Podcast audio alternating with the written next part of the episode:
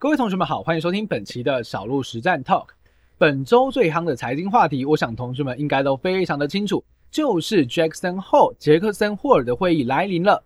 Jackson Hole 的会议到底代表什么样的意义？那其中这个会议当中又有什么样重要的消息出现？礼拜五的美股到底又出现了什么样的疑虑，导致了重挫的行情呢？小鹿打算透过本期的实战 Talk 来带大家探看。面对 Jackson Hole 的会议，还有相关的利空再度的出现，再度的灌压股市，我们到底可以怎么去看待它，以及我们到底该用什么样的心态去解读？就让小鹿带你一起来探看吧。首先呢，我们先来聊聊什么叫做 Jackson Hole 好了。Jackson Hole 翻译成中文叫做杰克森霍尔。那这个会议其实大部分同学，如果你在金融市场的年份哦，你在市场的时间没有太久的话，你应该不是非常的熟悉哦。Jackson Hole 基本上它是一个全球央行的会议，那也是全球历史最悠久的一个央行集会哦。在这个会议当中，其实汇集了非常多的呃学者，例如像是经济的学家，还有像金融市场的一些参与者、学者，甚至是美国的政府代表，还有各大新闻媒体等等，都一起来共同讨论市场上或者是大众关心的长期政策的问题。那有鉴于目前央行在当今的全球经济环境当中所起的作用以及重要性越来越高，在这个研讨会当中呢，都会持续性的深入探讨跟人们息息相关的一些话题，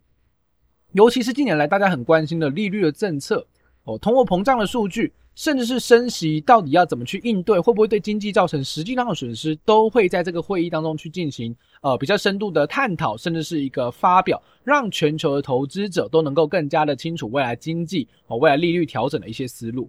那为什么这件事情这么这么的重要呢？因为每一次的 Jackson Hole，美国的联准会主席都会出席。那尤其是这一次的出席的委员叫做鲍威尔，他已经是连续第五次出席这一次的呃 Jackson Hole 的年会。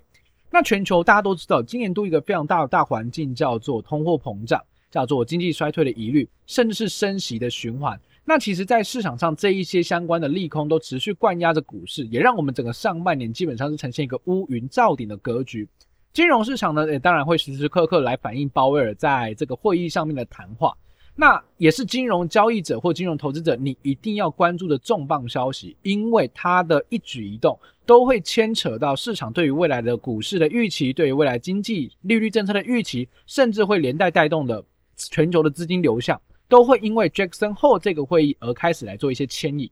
那礼拜五，呃，礼拜五、礼拜六、礼拜日，总共是三天哦，它是个为期三天的一个活动。那最重磅的鲍威尔的谈话，其实在礼拜五的晚间十点钟哦，台北时间的晚上十点就已经开始公布。这也是导致为什么礼拜五的美国股市还有我们的台指期夜盘都出现明显重挫行情的主要原因，就是鲍威尔他发表了一些不利股市的行情。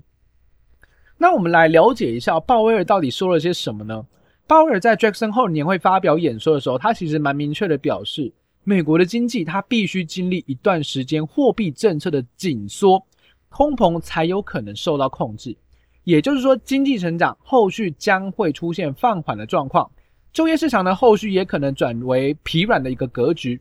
预计家庭跟企业都需要承受一些痛苦。那其实这样的谈话被市场上给呃快速的解读，就是联总会还是会非常采取激进的升息的态度。那我们都知道，金融市场其实非常害怕利率的调整。那最主要的原因，其实大家也都非常的清楚。经历了整个上半年，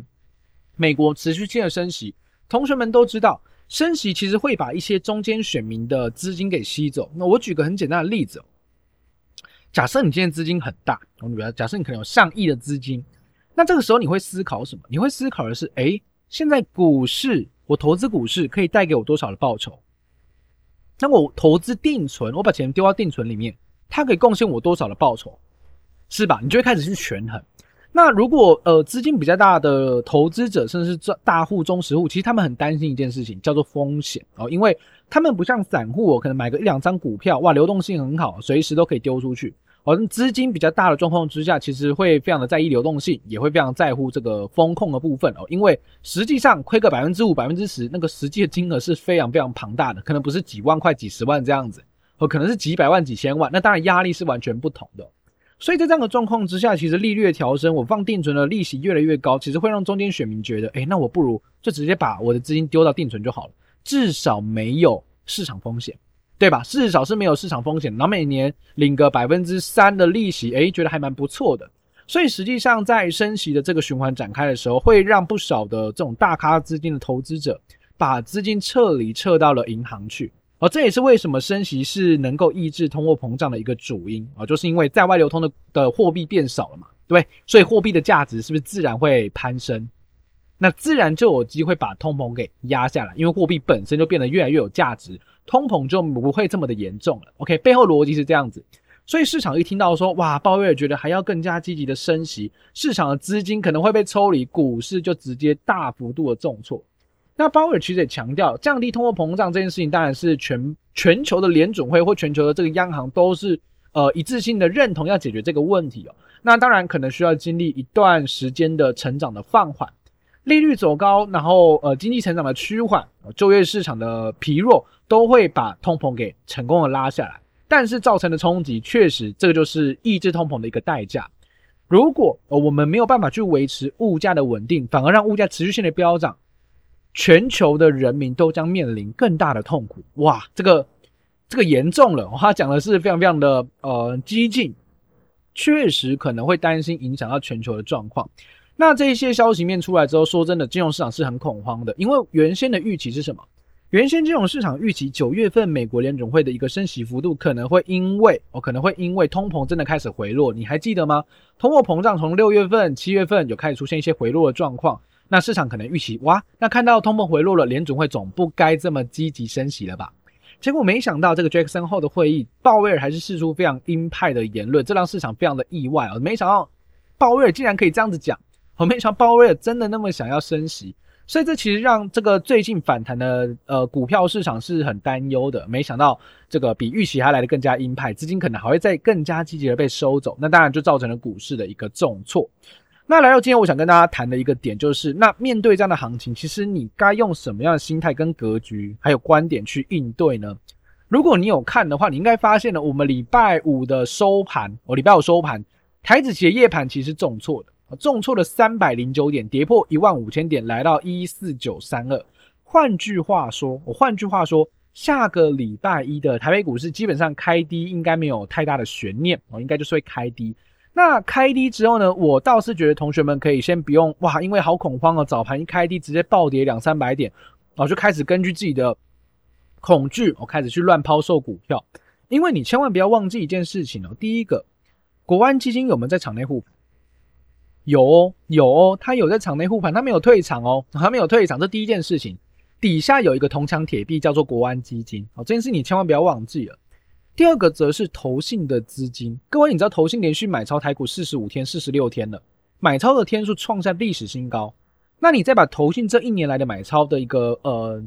范围，你把它拉长一点来看，你会发现，它从今年的一月份一万七、一万八一路套到现在，都还在加码当中。我都还在加码当中，所以其实呃说真的，我觉得投信的头都洗下去了，他这这盘局他必定要把它拉起来，我觉得他必定要把它拉起来，因为如果拉不起来，这个基金的净值大幅度的缩水是会出问题的。哦，不论是经理人甚至基金公司，可能都会遭受到一些压力，所以在这样的一个呃双重考量之下，我是从筹码面的角度啊去思考，我倒是觉得说下周开低是必然，那只是开低之后，你或许可以先让早盘。哦，让它震荡一下，看能不能收出一个下影线。我看看国安基金，看看投信的护盘的力道到底有多坚强，再来决定后续到底该怎么去看待。哦，当然下周一开可能会跌破所有均线，这是可以预期的。也可以先把一些单纯看技术面的投资者，我先把它洗出去。哦，因为你看，如果你是看单纯就技术线图来看，那一定破线嘛。所以破线你就会砍了。所以在这样的状况下，早盘应该也可以杀出一波散户。哦，所以我倒是觉得说。礼拜一的一个开盘，你可以先留意看看哦，开完低之后能不能把它顺利的拉起来，因为展示一下我们的护盘的一个决心。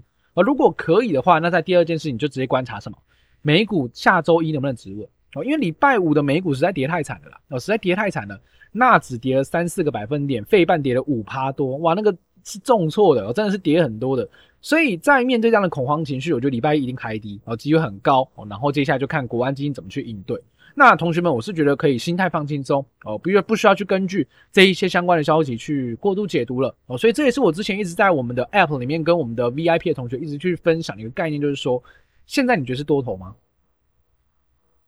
不是，对不对？那不是的状况之下，你是不是控制好你的部位？我把你的部位控制好，你不要说这里跟他硬拼什么 all in 进去八成的持股，不用嘛。哦，你有个五成进可攻退可守，那你在面对这样的行情不确定性，或者是有一些利空灌压的时候，其实你就能够更加理性客观的看待市场，你就不会被市场情绪给牵着走。啊，这个是我觉得最重要的。那当然，如果你的操作你想更加理性科学，当然就直接利用我们的 APP 里面的 SOP 的概念，我帮助你去建构一个标准化作业流程，你自然就不用因为这些消息而更改自己的思维，变动自己的操作。你只要按表操课，答案自然会给你，会答案自然会给你。